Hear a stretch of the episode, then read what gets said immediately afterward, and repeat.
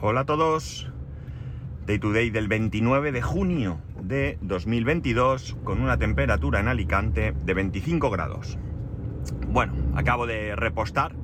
Esta semana lo he hecho dos veces, creo que ha sido esta semana. Porque mañana eh, me voy a Valencia. Mañana, eh, bueno, mi empresa ha organizado unas jornadas Experience donde eh, se trata de compartir información por lo general una empresa, la información que obtiene en base a, a su trabajo, a sus investigaciones y demás, suele reservarla porque es parte de su negocio. En mi empresa compartimos esa información y de ahí se comparte de manera gratuita. Evidentemente no se comparte absolutamente todo, ¿no?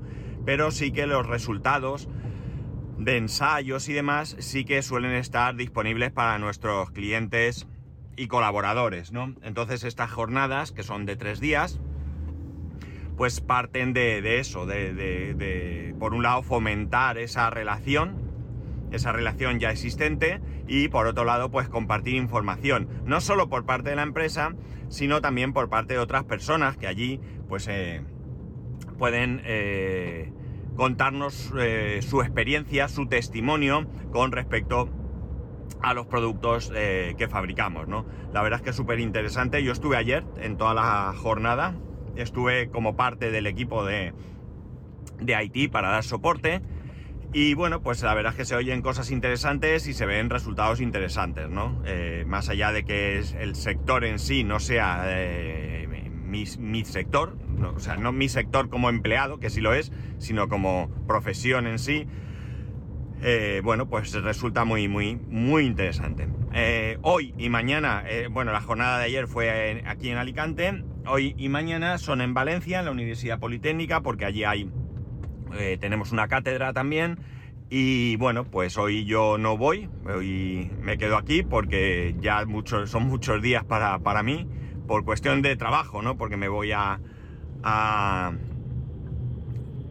se me va a acumular más de la cuenta y mañana pues iremos, vamos a ir en mi coche, voy a llevarme a tres compañeros más y eh, bueno pues eh, ya he puesto gasolina porque así mañana voy directo, los recojo y nos vamos no tengo que parar. Esta tarde a ver si le pego una limpiecica por dentro para, no sé, para causar buena impresión, aunque son mis compañeros y ya está, tiraremos, tiraremos millas. Bueno, eh, mañana es el último día para el pago de algunos impuestos, como por ejemplo en Alicante, en Alicante Capital, mañana es el último día para el pago del, del impuesto que, que- que se conoce como IBI, ¿no? Impuesto sobre bienes inmuebles, es decir, ese impuesto que pagamos al ayuntamiento por tener una casa y el impuesto para la recogida de basuras, ¿no? Eh, residuos, no sé qué y tal, básicamente basuras, ¿no?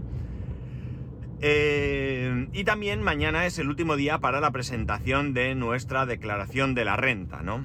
En el caso de que, eh, bueno, pues eh, tengas obligación de declararla. Ya sabéis que hay unos parámetros que hacen que tengas obligación o no tengas obligación de, de- presentar esa, esa declaración, ¿no? En el caso de que estés obligado, pues no hay más. La única decisión que, tienes que tomar es si pagas de golpe o en dos plazos o ya hablas con tu entidad financiera, con tu banco y eh, financias pues ese, ese pago en, en varias veces, ¿no? En, en las cuotas que te permita tu entidad, ¿no?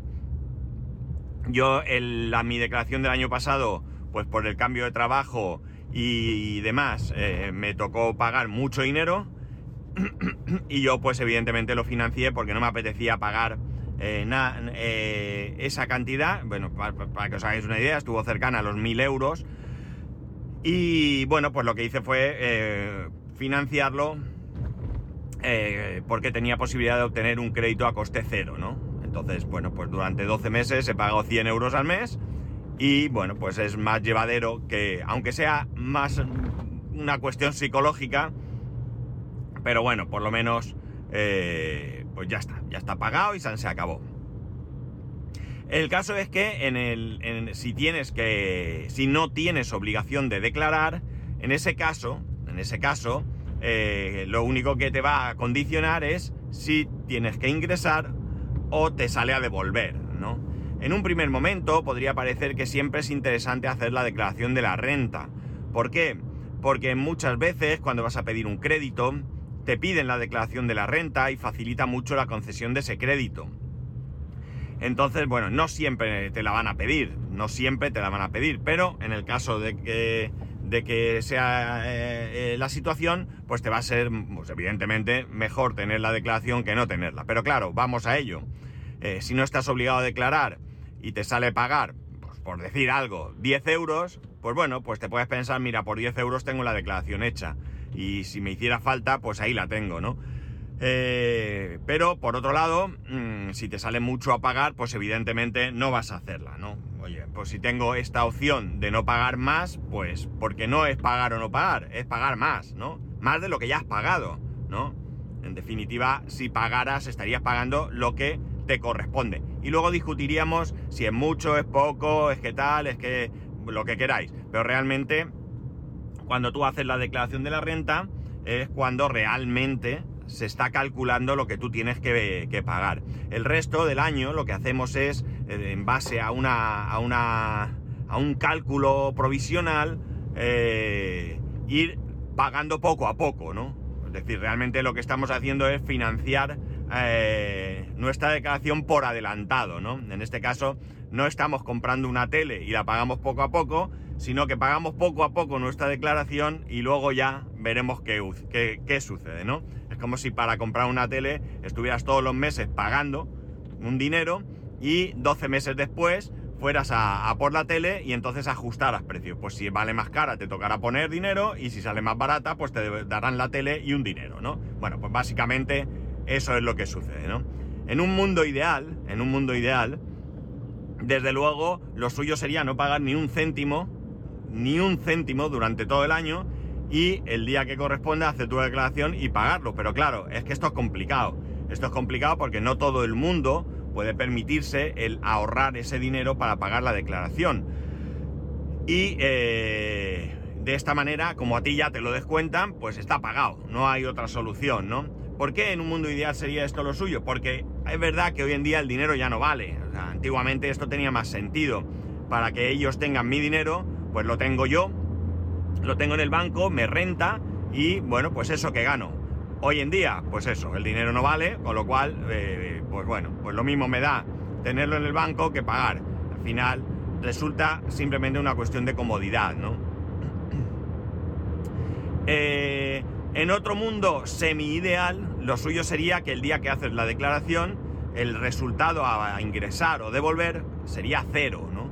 Sería cero o cercano a cero. Porque eso significaría que, eh, que tú no has pagado de más. Porque tenéis que pensar que siempre da un poco de gustirrinín cuando haces tu declaración y te devuelven dinero. Pero pensemos que ese es dinero, ese dinero es dinero que, el Estado ha tenido, ¿vale? Durante un tiempo tu dinero, que ha estado tra trabajando con él, eh, pero es tu dinero, es decir, no es parte de, del dinero de la caja común a la que todos tenemos que aportar, sino que es tu dinero.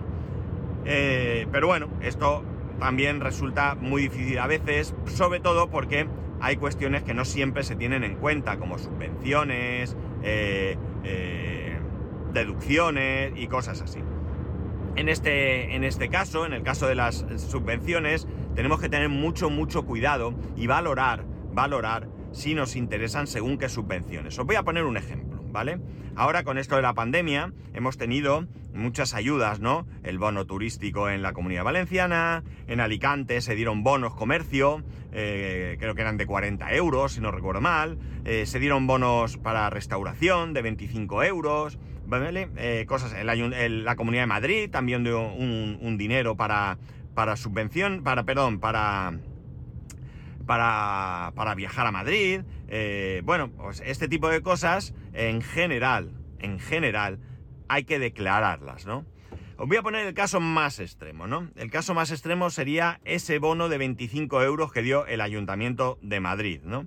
En un primer momento, eh, ese bono va a suponer en tu declaración de la renta un incremento de patrimonio, ¿Qué significa esto? Pues significa que vas a tener que declarar, sí o sí, ¿no? Por tanto, imaginar, llega el momento, pides ese bono, ¿de acuerdo? 25 euros, que oye, bien vienen, ¿no? Porque voy a hacer una comida de 50, pero pago 25, voy a ir a ese restaurante chulo que me gusta y me va a salir a mitad de precio, ¿no? Vas y lo disfrutas. Ay, amigo, pero llega la declaración de la renta. ¿Qué ocurre? Que te sale a pagar. Te sale a pagar, da igual, 200 euros, ¿no? 150, me da igual. No hace falta que nos pongamos aquí dramáticos, ¿no? Bueno, como no estoy obligado a declarar, pues eso que me ahorro. Pero amigo, como has tenido un incremento patrimonial de 25 euros, te vas a tener que hacer esa declaración y pagar esos 150, 200 euros o lo que sea. Con lo cual la comida ya no solo no te ha salido más barata, sino que te ha salido más cara, ¿no? Eh, una faena, una faena, porque, eh, bueno, esto tenéis también que, que, que, tenerlo en cuenta con esos bonos turísticos. Nosotros, sabéis, lo he contado aquí, hemos disfrutado de esos bonos turísticos de la comunidad valenciana y salen en nuestra declaración de la renta, salen ahí, no hay que hacer nada, no te preocupes. Que no se me olvide poner el bono, no, no, no te preocupes, ya sale ahí, ahí lo tienes. Poja, a pagar, ¿no? O sea, te incrementa la declaración. Claro, estas cosas también eh, tenemos que tenerlas presentes en el caso de que nos encontremos en un tramo mm, muy cercano al siguiente tramo. Porque no me sé los tramos, ¿vale? No tengo ni idea. Pero el ejemplo de declarar o no declarar, pues es importante. En este caso, ya digo, supone un incremento de patrimonio. Pero vamos a suponer que no entrara en esa opción, que fuera otro tipo de subvención que no te obligase a declarar. ¿Vale? ¿Qué ocurre? Tú imagínate que estás en 21.900 euros de salario. No tienes obligación de declarar. Estamos en 22.000 euros. Eh, a partir de 22.000 euros, la obligación de declarar. Y te dan una subvención de 110 euros. Ya estás en 22.100. No, 110. 22.010 euros. Ya tienes obligación de declarar. Si te sale devolver, estupendo. Pero como te salga a pagar, ya veremos si te sale rentable esa subvención que te han dado o no te han dado. Todas las subvenciones, en principio, que yo sepa, están eh, sujetas a tributación, que yo sepa, eh, al menos este tipo de subvenciones. Es más que probable que haya subvenciones eh, de otro tipo para personas... Mm, no me acuerdo cómo se dice, personas vulnerables eh, económicamente y demás, que esas no tengan que, declararse. No lo sé, ¿eh? esto ya lo desconozco. Pero todo este tipo de bonos, de tal, la subvención por coche eléctrico, todo esto tenemos que tener bien claro que estamos obligados a tributar. Y por tanto a declarar. Y por tanto va a afectar sí o sí a nuestra declaración de la renta. Eh, el caso es que esos 25 euros me ha parecido criminal, que tengas que, que por ser un incremento patrimonial, eh, tengas que, declarar. He hecho una consulta, porque no quería quedarme con la duda, a una asesoría fiscal que tengo, que tengo, bueno, da igual, tengo gratuita por una historia. Entonces he hecho esa consulta fiscal porque eh, quiero que me confirmen que realmente hay que pagar o sea, perdón, estás obligado a declarar por haber tenido esa subvención de 25 euros, ¿no? Eh, me lo van a confirmar hoy probablemente, hoy me lo van a confirmar, eh, pero bueno, ya me dijo la, chica que me atendió que en principio eh, es un incremento patrimonial, de hecho en la declaración sale ya directamente ahí y te va a obligar a declarar. Por tanto, ya digo, eh, tenemos que ser cuidadosos porque en un primer momento bueno, nos vamos a, Vamos, nos va a dar alegría. Mira, me dan dinero. 40 eh, euros para ir a comprarme zapatillas. 25 eh, para ir a comer. 100 euros para irme al hotelito este fin de semana. Esto, eso está muy bien, pero no es gratis. No es gratis. Entonces hay que valorar. Hay circunstancias en las que nos da igual. Es decir, yo estoy obligado a declarar 25 euros en mi caso no van a ningún lado porque no me voy a superar eh, el tramo en el que estoy y pasar al siguiente tramo. Eh, bueno, serán unas circunstancias que me van a venir bien. Pero, pero, yo creo que la inmensa mayoría eh, de gente puede estar en ese sí y no, no y sí, ¿no? mi hermano, por ejemplo, mi hermano, por ejemplo, no tiene obligación de declarar.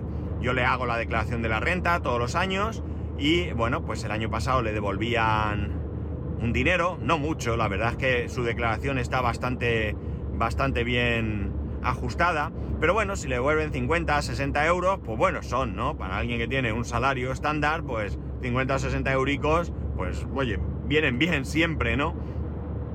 Este año le sale a pagar.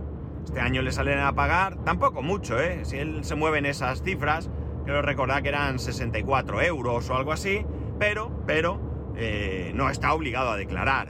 De hecho, eh, esto no sé si ha sucedido siempre, pero este año eh, he visto que al hacer la declaración sí sale un, mensaje bien claro. En, hablo de, ah, su declaración de la renta es muy sencilla, no hace falta ser asesor para hacerla, ¿no?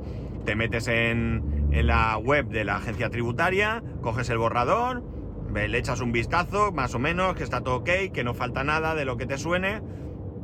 A veces, no siempre, pues pagas un sindicato y no está ahí, o este tipo de cosas.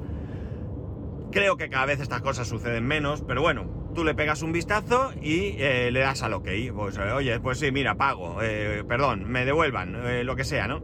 Y este año, como digo, sale un mensaje que yo no había visto antes, que pone que no estás obligado a, a declarar, ¿no? ¿Qué ocurre entonces? Pues que este año, como él sale a pagar, yo por supuesto le pregunto, ¿no? Hey, Tete, que te sale pagar 64 euros, no la presento, ¿no?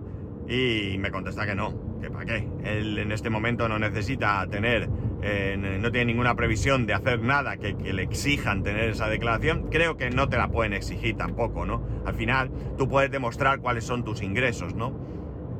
Entiendo que el tener la declaración, pues para las entidades financieras es algo más fácil, ¿no? Me pego un vistazo y sé cómo es tu vida totalmente, ¿no?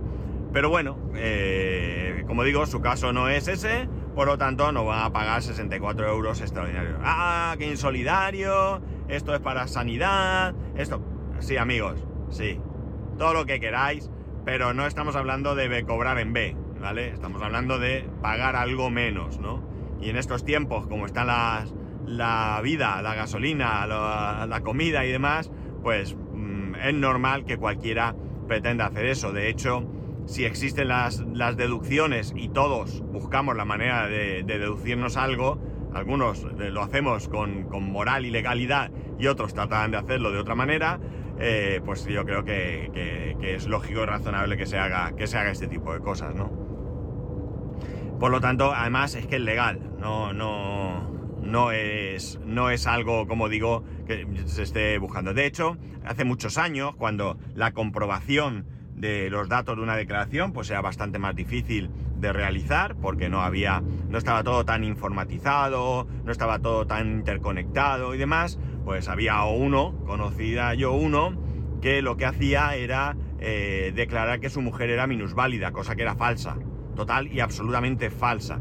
Pero como nunca nadie fue a comprobar si era verdad que era minusválida y como digo, no hay manera, no había en ese momento manera tan, tan evidente como hoy en día de verificar todas esas cosas, pues ahí el hombre se salía con la suya.